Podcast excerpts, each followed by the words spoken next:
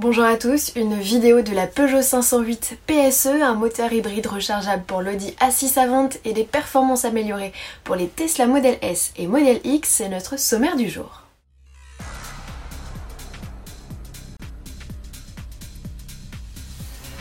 Surprise, Peugeot a dévoilé une vidéo de sa 508 PSE, c'est le premier clip réalisé avec le prototype sportif hybride rechargeable. La scène a été réalisée sur l'autodrome de Terramar en Espagne et complète la série de photos publiées par le constructeur il y a une vingtaine de jours. Quid des performances, vous allez me dire, eh bien Peugeot joue toujours l'arlésienne, ça en devient frustrant. De ce que l'on sait, les performances seraient équivalentes à celles d'une voiture 100% thermique de 400 chevaux. Sous le capot, on pourrait retrouver la plus puissante des mécaniques hybrides rechargeables le PSA, forte de 360 chevaux et récemment présentée sur la DS9. La 508 PSE disposerait alors comme sa cousine d'une transmission intégrale, à confirmer bien sûr. Côté look, cette 508 Sport Engineered mise sur une garde au sol rabaissée, de grosses roues et de discrets appendices aérodynamiques. Même si le coronavirus a joué les troubles faits dans la communication du constructeur au Lyon, son lancement semble toujours programmé pour la fin 2020. On s'impatiente.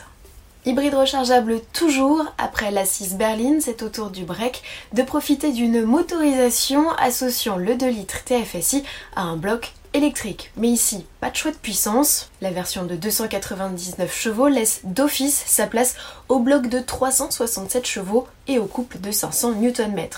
De série, la 6 vente reçoit la transmission intégrale Quattro et une boîte de vitesse double embrayage à 7 rapports.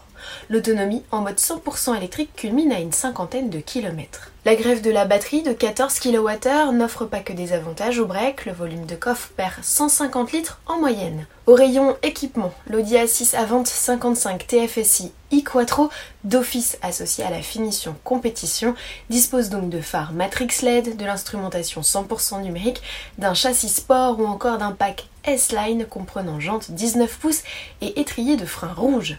Côté tarif, le constructeur n'a encore rien annoncé pour le marché français, mais il faudra certainement compter pas moins de 76 000 euros. Poursuivons avec Tesla. Le constructeur effectue actuellement à distance une mise à jour gratuite sur ses modèles S et modèle X. Au menu, pour le SUV et la berline, un regain de puissance et de meilleures performances. Selon nos confrères américains de Drag Times, la modèle S aurait gagné 34 kW, soit l'équivalent de 46 chevaux, pour une puissance totale désormais de plus de 830 chevaux.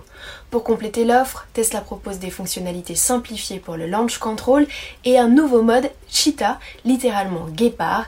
Il permet d'abaisser la suspension avant pour mieux s'élancer au départ. Côté chrono, ça donne quoi? Avec toutes ces améliorations, il n'y a pas photo.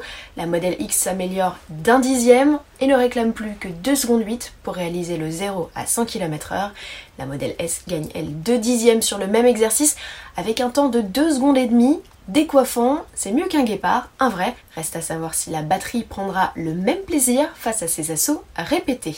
Et puisqu'il est question d'électrique, le sujet indissociable, c'est bien sûr l'autonomie. AutoPlus a d'ailleurs publié un top 10 réalisé par son labo sur le circuit de l'Inas Montlhéry.